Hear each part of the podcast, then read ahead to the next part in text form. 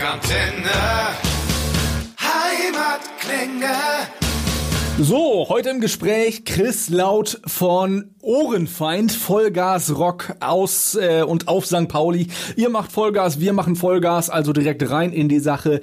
Äh, das Geld liegt auf der Straße, das neue Album und da die Frage, Tut's das denn? Liegt das Geld auf der Straße? Ja, für eine Band wie wir, die eine Liveband ist, ist das in der Regel so. Das war die letzten äh, 25 Jahre so, äh, wir sind ja im 26. Jahr und äh, wir hoffen, dass auch noch ein paar weitere Jahre so sein wird. Wir haben ja unsere eigentlich gebuchte Herbsttour mit äh, lauten Brettshows in den Clubs verschieben müssen um ein Jahr.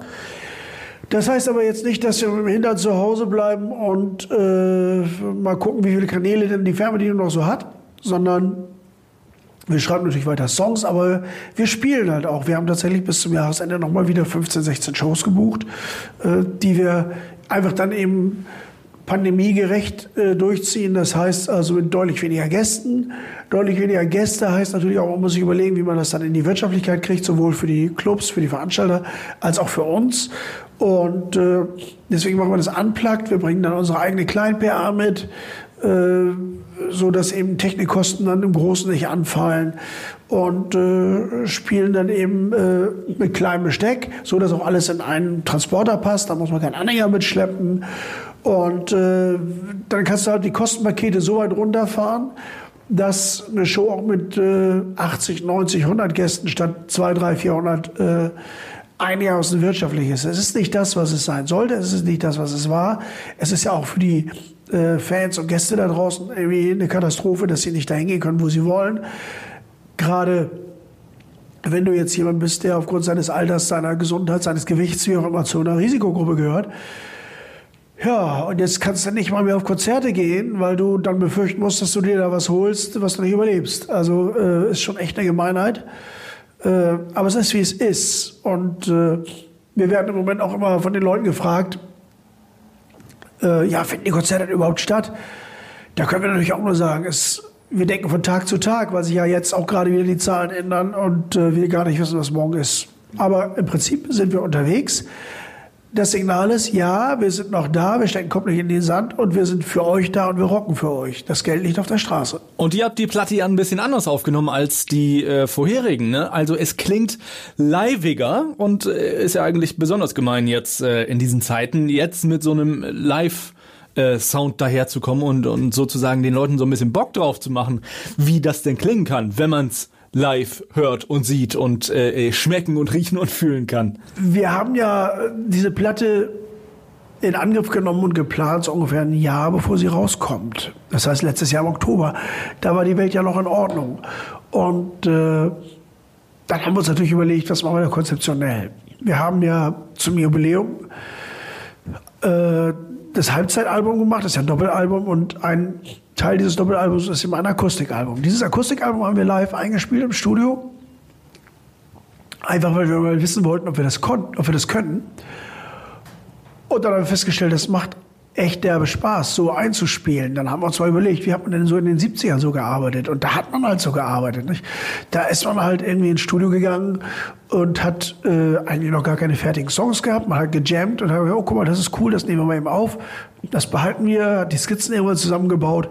Und dann hat man das mehr oder weniger live eingespielt. Ne? Wenn du überlegst, die Beatles haben ja teilweise wirklich einfach nur mit dem Stereomikrofon zu viert dann da gestanden. Und dann müssen die Chöre sitzen, dann müssen alle vier gleichzeitig einen guten Moment haben. Das ist äh, schon Risiko. Aber wir haben so viele Shows zusammengespielt, dass wir gesagt haben, wir probieren das jetzt. Und es ist ja nicht ganz ohne Netz und doppelten Boden, weil wir natürlich äh, einige Geschichten dann schon in der noch draufgepackt haben. Also die Soli sind nochmal separat eingespielt. Die Chöre, die ich ja zum großen Teil auch, auch mitsinge, äh, die kann ich ja nur nachträglich noch drauf basteln. So, äh, also es ist schon so ein bisschen mit Netz und doppelten Boden, aber es ist eben schon auch ganz schön Risiko für eine Rockband zu sagen, so, wir stellen uns da jetzt mal hin und nehmen die kompletten Basic-Tracks live auf. Und äh, ein Rollenmodell sind vielleicht auch in diesem Fall die Beatsteaks, die haben das auch immer so gemacht. Und äh, man merkt es den Alben von den Beatsteaks auch an. Und wir haben gesagt, okay, äh, wir sind ja eine Liveband und wir haben das selbst bei unseren Alben immer so ein bisschen vermisst und auch von Fans zugehört. Ja, Mensch, live und Studio, das ist ja schon noch ein Unterschied und äh, Dann haben wir uns überlegt, wie kriegen wir denn den Live-Druck eigentlich in ein Album? Und dann haben wir es eben einfach live eingespielt. Wie läuft das dann ab im Studio? Ist da also ein bisschen mehr äh, Anspannung dann oder ein bisschen mehr äh, Krach innerhalb der Band? Also wenn dann äh, der Schlagzeuger dann zum äh, 17. Mal an der einen Stelle das irgendwie verkackt, keine Ahnung, äh, spannt es dann etwas mehr innerhalb der Band? Ja, es ist mehr Spannung, weil du äh, viel konzentrierter arbeiten musst. Ne? Wenn du alleine Track by Track aufnimmst, da spielst du da jetzt mal so eine Bassspur ein. Naja gut, und wenn die daneben geht, dann spielst du sie halt nochmal. Und äh, wenn du zu dritt live einspielst, dann ist halt so, äh, wenn du es vergeigst, vergeigst du es für die anderen beiden mit. Und wenn die beide gerade den Track des Jahrhunderts abliefern und du äh, schraubst das an die Wand, dann äh, gucken dich alle so ein bisschen an. So. Äh, und ein oder zweimal kannst du das machen, beim vierten, fünften Mal sagen, oh Mensch, reiß dich mal zusammen. Und das sagt man ja selber auch. Also will sagen, wenn du live einspielst, musst du konzentrierter, fokussierter sein. Äh, es kracht insofern mehr, weil es einfach viel mehr Energie hat. Also wir haben irgendwie die ersten Nummern aufgenommen und wir haben uns echt angeguckt und gestrahlt. Und das war irgendwie, so ein Regieraum, Allman, unser Producer, äh, wir nehmen ja immer in Hamburg im Herzbergstudio auf, äh, der guckt aus der Regie rüber und sagt, Alter, was geht denn hier? Und, äh, der hat schon gedacht, ihr zimmert das da jetzt in einem Rutsch durch, oder? Wie viele Songs habt ihr da jetzt drauf? Also zehn neue Songs und ja eine, eine Live-Version, ja. äh, die wir einfach anbieten wollten, weil wir ja ein Live-Album aufgenommen haben im Grünspan zu unserer Jubiläumsshow und natürlich schon mal die Leute hören lassen wollten, was daraus so wird. Nächstes Jahr soll die Platte dann ja auch rauskommen. Und äh, ja, du stehst da halt, du spielst, du merkst einfach, diese Energie ist plötzlich eine ganz andere. Äh, das geht schon so durch, durch Mark und Pfennig, ne? Also, äh, nee, durch Euro und Cent, muss man heute sagen. Äh, also es, es bockt einfach dermaßen. Und ich glaube, das merkt man der Platte an. Und das lief dann alles so tight äh, und so in einem Rutsch, äh, dass ihr dann dachtet und auch äh, äh, euer Aufnahmemann, geil, das habt ihr dann in, in zwölf Stunden im Kasten oder wie lief das? Naja, erstmal hat er gesagt, wollt ihr nicht noch mal ein bisschen Unterricht nehmen? Nein, also es ist, ja, es geht ja nicht schneller als sonst, äh, weil du halt damit alle drei gerade einen gleichen guten Moment haben, natürlich drei, vier, fünf Takes spielst. Es hat sich aber gezeigt, dass meist die ersten beiden die besten sind. Was danach kommt, ist meist technisch besser, aber es fehlt halt auch so ein bisschen so diese Energie des, ich lass das jetzt einfach mal laufen, hau drauf und Schluss. Das machst du halt in den ersten beiden Takes. Danach merkst du, wo du dich verspielt hast und dann, und dann fängst du an zu denken. Und wenn du anfängst zu denken, ist der Rock'n'Roll vorbei. Es sei denn, man, man spielt das dann irgendwie 20, 30, 40 Mal oder so und irgendwie äh, will es nicht so richtig hinhauen und dann kommt so eine so eine Galligkeit, so eine Frustrationsgeilheit, äh, aber auch gleichermaßen, äh, mit der man dann sagt, so ich mach das jetzt hier einfach, jetzt geht mir nicht mehr alle auf die Nerven, jetzt einmal noch und dann ist Schluss. Ja, äh, äh, das kannst du eigentlich gar nicht machen, weil wenn du das machst, dann äh, musst du auch ein halbes Jahr im Studio sein. Das kann heutzutage keiner mehr bezahlen. Also äh, in Zeiten, wo halt äh, Tonträger ja eigentlich Nullsummenspiel sind für eine Band, äh, wenn es gut läuft, da kannst du nicht mehr äh, sagen, ich, schließe mich jetzt noch ein halbes Jahr im Studio ein und äh, guck mal, was dabei rauskommt. Außer es ist dein eigenes Studio, dann vielleicht. Aber sonst kannst du das nicht machen. Also du musst schon irgendwie sagen, äh, nach so ein paar Aufnahmen, okay, der Track ist es jetzt. Oder wenn es gar nicht ist, okay, wir fangen jetzt einen anderen Song an und machen den morgen nochmal, wenn wir frisch sind. Aber das ist eben auch so, weil wir immer so versucht haben, die ersten beiden Takes irgendwie dann zu nehmen, ist eben diese Frische da. Dieses nicht nachdenken, einfach draufhauen. Voll draufhauen, das finden wir gut hier bei Rockantenne. Ähm, aber äh, voll draufhauen, das muss ja nicht auch immer heißen, dass es, äh, dass der Verstärker auf 11 aufgedreht ist und elektrisch verstärkt und so, sondern unplugged geht das auch. Und äh, das habt oder hattet ihr eigentlich auch geplant, äh, damit zu touren. Ähm, aber da habt ihr festgestellt, also ohne Strom, unplugged, äh, die ganzen Songs, die funktionieren auch so sehr gut. Ja, wir schreiben ja ganz grundsätzlich äh, auch so. Also äh, zum Beispiel der zweite Titel, Du brauchst Rock, ist tatsächlich am Abend vor der Aufnahme bei mir im Wohnzimmer entstanden. Keule hat bei mir übernachtet. Wir haben irgendwie zwei Klappen in die Hand genommen und haben so ein bisschen rumgedaddelt. Und äh, plötzlich war ein Intro da, plötzlich war ein Riff da. Und äh, dann haben wir das halt eingedengelt. Den Text habe ich dann später noch geschrieben. Äh, das heißt, da habe ich auch mit Blindtext gearbeitet. So ist übrigens auch die Muse entstanden. Ne? Äh, du hast halt noch keinen Text, dann singst du da erstmal so irgendwie einen Blindtext drauf. Und bei der Muse hat sich das dann verselbstständigt. So, das, ich hatte eine Zeile, dann hatte ich noch eine Zeile, dann hatte ich plötzlich einen Reim da drauf, dann hatte ich darauf noch einen Reim, dann habe den Blindtext immer weiter gesponnen, immer gesagt, ich lasse das jetzt so. Und äh, ja, so ist der Song entstanden. Und äh, auch da haben wir das Riff so zwei, drei Tage vor dem Aufnehmen erst entwickelt. Und dadurch hat es natürlich auch so eine Frische. Du hast das Ding nicht totgenudelt, du hast, es, du hast dich nicht müde gespielt auf dem Riff und du bist auch nicht so verkopft. So mit, ah, da bin ich jetzt aber ganz leicht hinten, da bin ich jetzt ganz leicht vorne. Äh, wenn du es live als Band einspielst, sind im Idealfall alle an derselben Stelle vorne, dann ist es wieder okay, dann ist es wieder frisch und dann hat es Energie. Und äh, wir haben ah, in der Besetzung jetzt seit 2013, 14 na, ich lass mich lügen, 300, 400 Shows zusammengespielt. Also äh, da weiß man schon, wie der andere so tickt und da guckt man noch rüber, da weiß okay, den zieht er jetzt vor. da geht man halt mit. Das heißt, für die Aufnahmen, äh, also ihr hattet so ein ganz, ganz grobes Gerüst, aber so richtig fertig gebastelt und geschraubt und geschweißt, äh, das habt ihr dann im Studio vor Ort mal ebenso genau, so früher haben wir das ja immer so gemacht, dass wir äh, alle Songs fertig geschrieben haben, auch die Demos weitgehend schon jeweils zu Hause äh, durcharrangiert haben. Da waren schon zum, zum großen Teil die Chöre zumindest als Skizze drauf, die Soli schon als Skizze drauf. Das haben wir diesmal eben genau nicht gemacht. Wir haben gesagt, okay, ich habe hier einen Riff und ich habe da einen Teil und ich habe hier noch eine Strophe und ich habe noch einen Refrain. Und äh, dann haben wir das alles in einen Topf geworfen und mal geguckt, was dabei rauskommt. Und äh, es war ein ganz schönes Abenteuer, aber es hat fett Spaß gemacht. Das ist eigentlich, äh, was man sich so unter Rock'n'Roll vorstellt und das, was ich immer machen wollte, seit ich Teenager bin.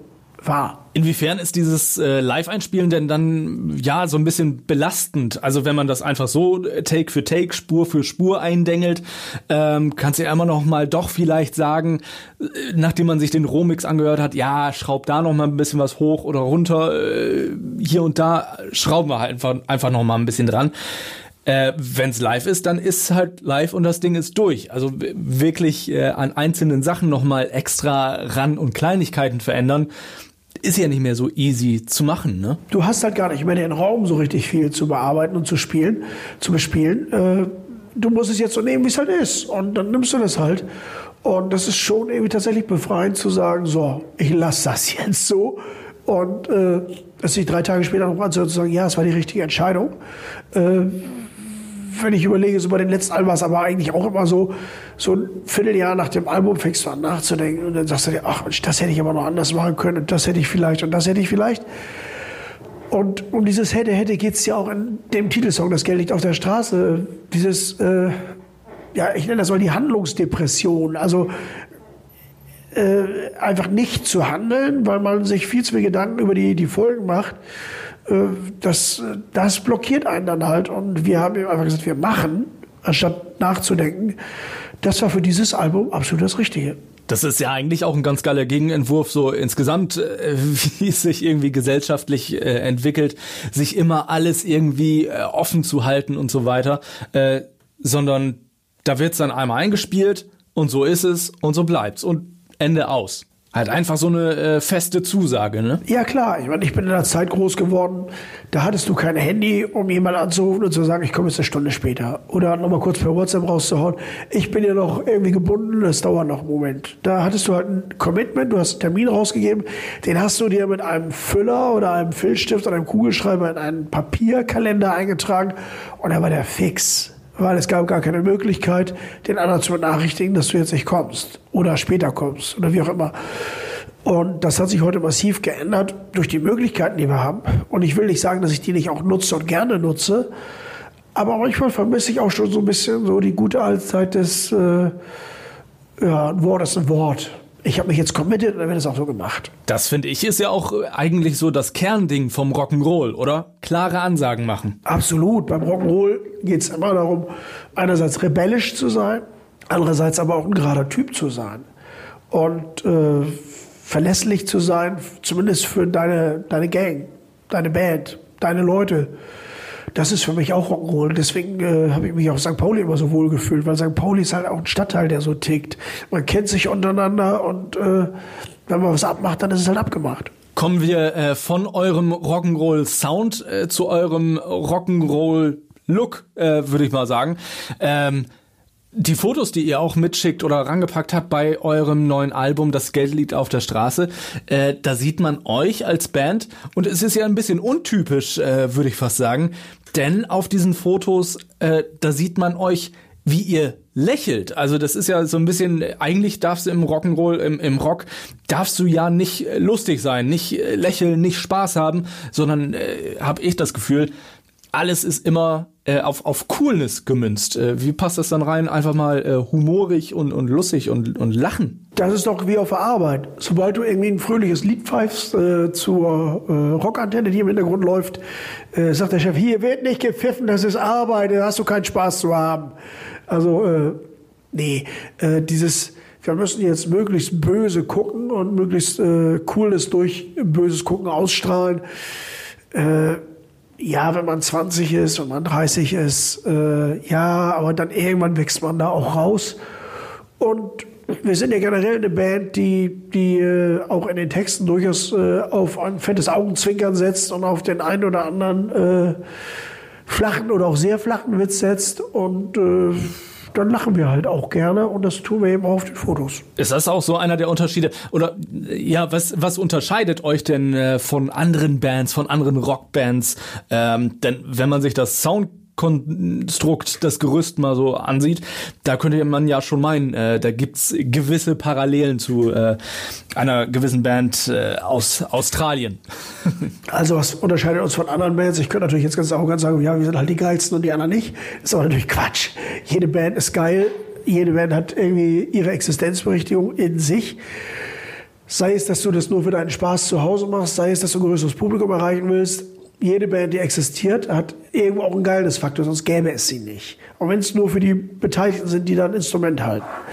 Was uns von anderen Bands unterscheidet, kann ich gar nicht so sagen, weil äh, ich glaube, jede Band ist ein Einzelstück. Und jede Band macht Dinge mal so wie die anderen und mal anders als die anderen. Wir machen bestimmte Dinge so wie die anderen, das tun wir auch bestimmte Dinge anders. Und äh, das tun auch viele andere Bands. Und es ist auch immer sehr schön und befruchtend, gerade auf Festivals oder so. Da haben wir ja dieses Jahr auch keine von gehabt. Äh, wenn du irgendwo Backstage stehst und dann stehe ich da äh, mit Daniel von Unzucht oder so und wir tauschen uns halt drüber aus, so, äh, wie geht ihr denn äh, das Booking an? Oder wie bereitet ihr euch eigentlich auf eine Platte vor? Oder äh, wie schreibt ihr eigentlich Songs? Und dann stellt man fest, wenn du zehn Leute fragst, kriegst du zehn unterschiedliche Antworten und die sind alle richtig, weil sie für den, der sie gibt, die richtige Antwort ist. Und äh, ich finde es immer total spannend und ich bin auch total neugierig, wie andere Leute äh, Dinge anfassen, weil es gibt ja nur zwei Möglichkeiten. Entweder ich lerne was draus und kann vielleicht mit den einen oder anderen tollen Trick abgucken. Oder ich sage halt, ja, okay, funktioniert für ihn, für mich ist es nichts. Dann habe ich aber äh, trotzdem immer noch keine Zeit verloren, weil ich hatte immer noch ein schönes Gespräch. Wie sehr fehlt das einfach gerade so auf der Straße zu sein, ähm, einem Sommerfestival zu spielen, äh, Leute zu treffen und äh, da einfach ins Gespräch zu kommen, sich auszutauschen? Ja, total. Also das, das ist richtig. Äh, das geht einem richtig unter die Haut. Also ich habe äh, im Sommer äh, auf der, der äh, Demo gegen Motorradfahrverbot, ich bin ja selber Biker, äh, gespielt, bin da gefragt worden und dann haben die auch gesagt, ja, Geld können wir dir nicht geben, bla bla bla. Äh, das nehmen wir mal raus. also ich bin dann so auf dieser, äh, für diese Demo gegen Motorradfahrverbot, ich bin ja selbst Biker, gefragt worden und äh, da war mir das völlig egal, wie viel Gage es gibt oder was da sonst drumherum passiert. Ich habe gesagt, ich komme auf jeden Fall, ich will spielen. Und dann habe ich da gesessen und eine halbe, dreiviertel Stunde irgendwie mit der Akustikgitarre gespielt und gemerkt, wie meine Akkus wieder volllaufen. Und dann habe ich äh, ein bisschen später auf einem privaten Geburtstag gespielt.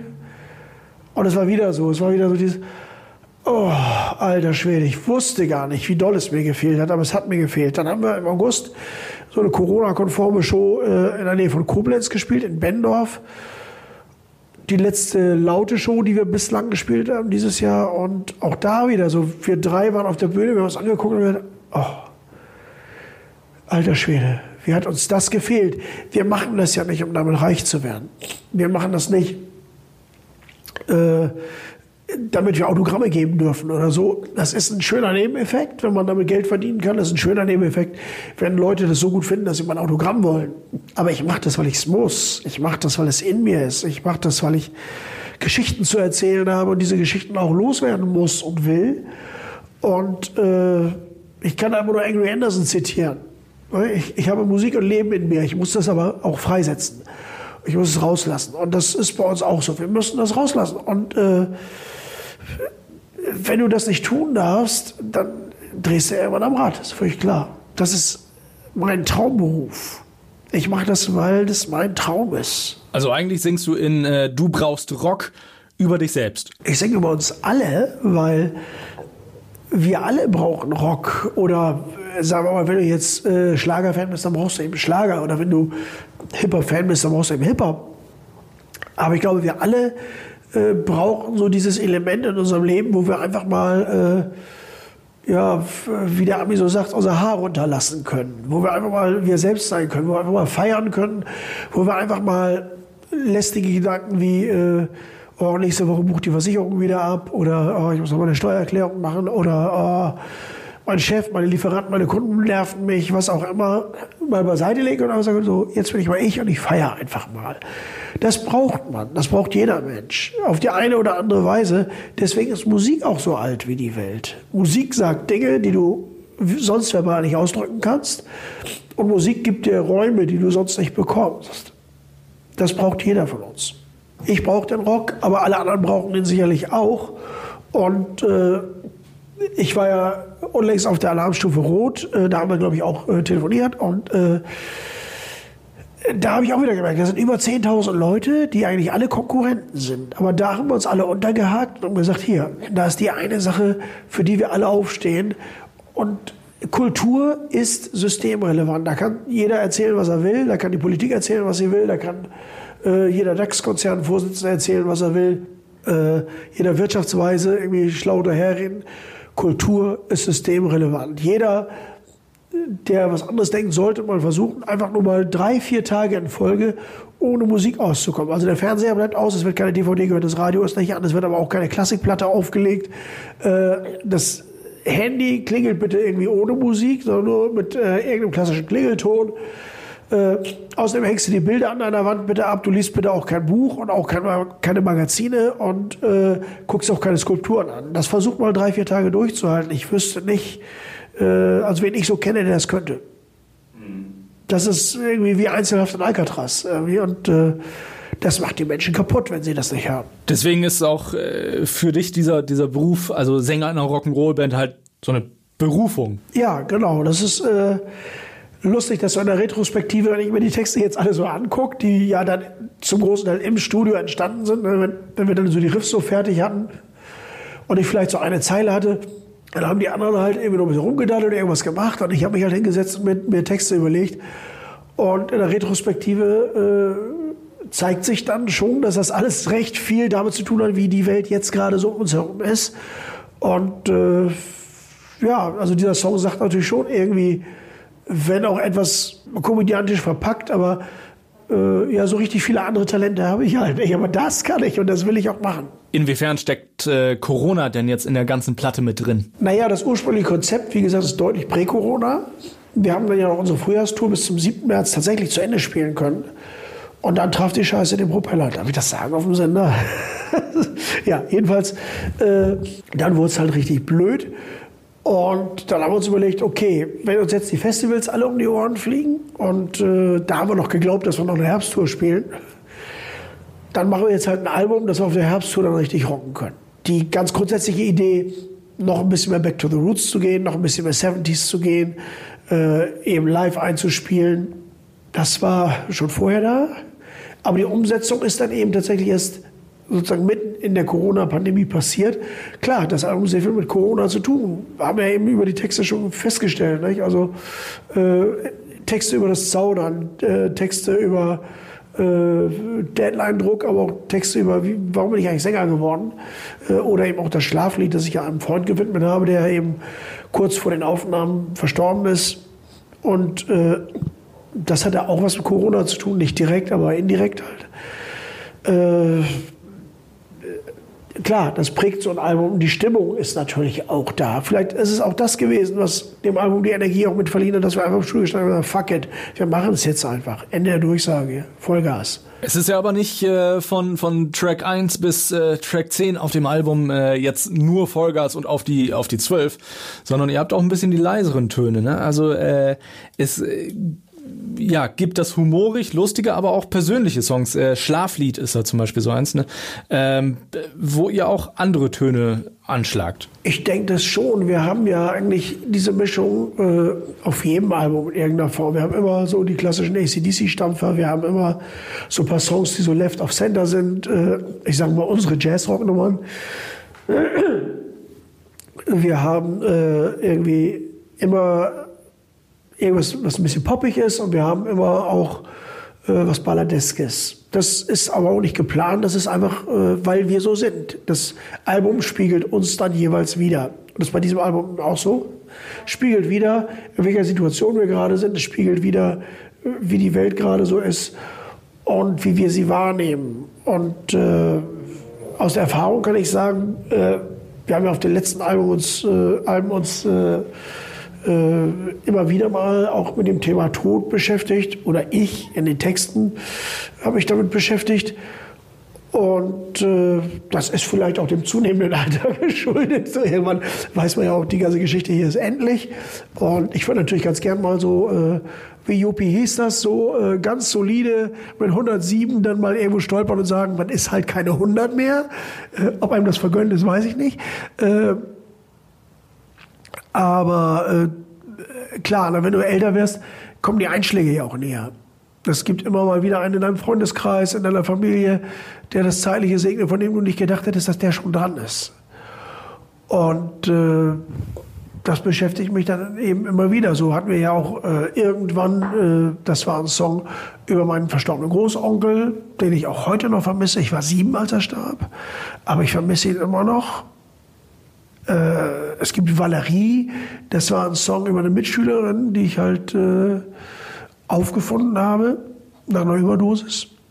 Äh, also äh, ja, der Tod spielt schon auch irgendwie immer eine Rolle zum Leben dazu. Und dann darf man ihn auch, glaube ich, äh, hier und da in einem Song besprechen. Das finde ich halt ganz geil, äh, dass ihr das mit drauf habt. Und das geht auch irgendwie äh, insgesamt, ja, in den aktuellen Zeiten finde ich so ein bisschen verloren, dass es eben Grautöne auch gibt. Also es ist nicht nur schwarz-weiß, die eine und die andere Seite, sondern ja, also die, die Abstufungen dazwischen, die gibt's halt auch. Ja, das Leben ist eben nicht nur schwarz-weiß. Das Leben hat eben äh, jede Menge äh, Grautöne und Farbabstufungen. Äh, ja, wir Kerle sprechen natürlich immer gern über Grautöne, weil ich glaube, Männer können 16 Farben sehen oder so.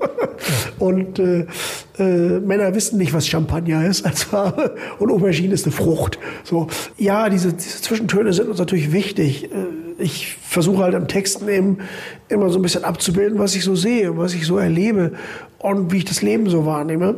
Wie gesagt, der Tod gehört dazu, aber es gehört eben auch der Spaß dazu und es gehört die rauschende Party dazu. Und äh, ich bin mal einmal gefragt wie ich mir meine Beerdigung vorstelle. Und dann habe ich gesagt, ja gut, also am Anfang kommt der, der traurige Teil, der Redenschwingerteil.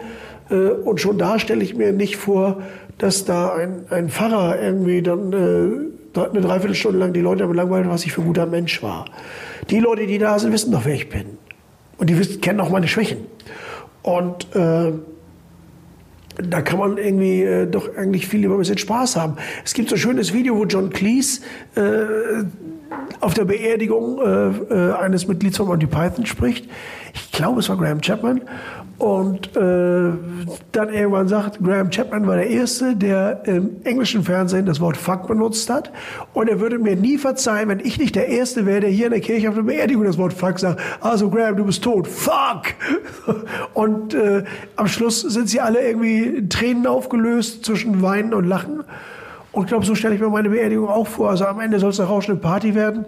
Und ich möchte gern, dass die, die da waren, die nächsten 20, 30 Jahre noch von meiner Beerdigung sprechen, sagen, Alter, war das geil. Ich habe mir halt überlegt, äh, es soll Ride On laufen von ACDC, weil äh, der Text schon irgendwie auch widerspiegelt, wer und was ich bin. Und dass es halt weitergehen muss. Und äh, am Ende des Tages ist es ja so, wenn ich nicht mehr bin, äh, ist das für mich ja gar nicht schlimm. Das ist ja nur für die anderen doof. so, es ist von daher weitermachen sich freuen, dass ich da war, aber weitermachen. Und weitermachen, immer, immer weitermachen. Das ist auch das Credo von, von euch, von Ohrenfeind, äh, auch nach, äh, ja, mittlerweile äh, einem halben Jahr, über einem halben Jahr äh, Corona-Shit-Show. Absolut. Also, äh, du kannst ja eigentlich alles immer nur so verbrauchen, wie es dir angeliefert wird. So. Und äh, man kann sich über Corona ärgern, man kann das doof finden, man kann genervt sein, bin ich manchmal auch. Na, wenn du so irgendwie so eine ganze Tour verschieben musst, das ist schon doof. Und dann kann man den Kopf in den Sand stecken und weinen. Oder man kann sich einfach gerade machen und sagen, so, na, Mund abputzen, aufstehen, weitermachen.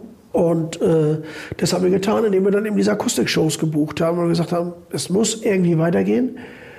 Nicht nur für uns, sondern eben auch für unsere Fans. Also in dem Moment, wo du als Band irgendwann auf einem Level bist, wo sich Leute dein Bandlogo stechen lassen als Tattoo oder dein, dein Bandnamen oder dein Autogramm, hast du auch eine Verantwortung, finde ich.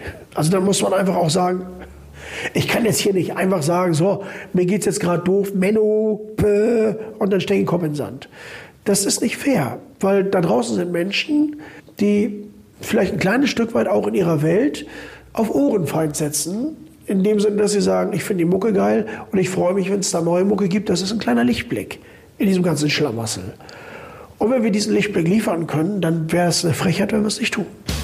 Wir hoffen, diese Folge hat euch gefallen. Wenn ihr mehr von den Bands von daheim hören wollt, abonniert einfach unseren Podcast. Rockantenne Heimatklänge. Damit seid ihr immer bestens informiert über die Bands aus eurer Nachbarschaft. Wir freuen uns natürlich auch über eure Meinung. Schreibt uns immer gerne eine Bewertung.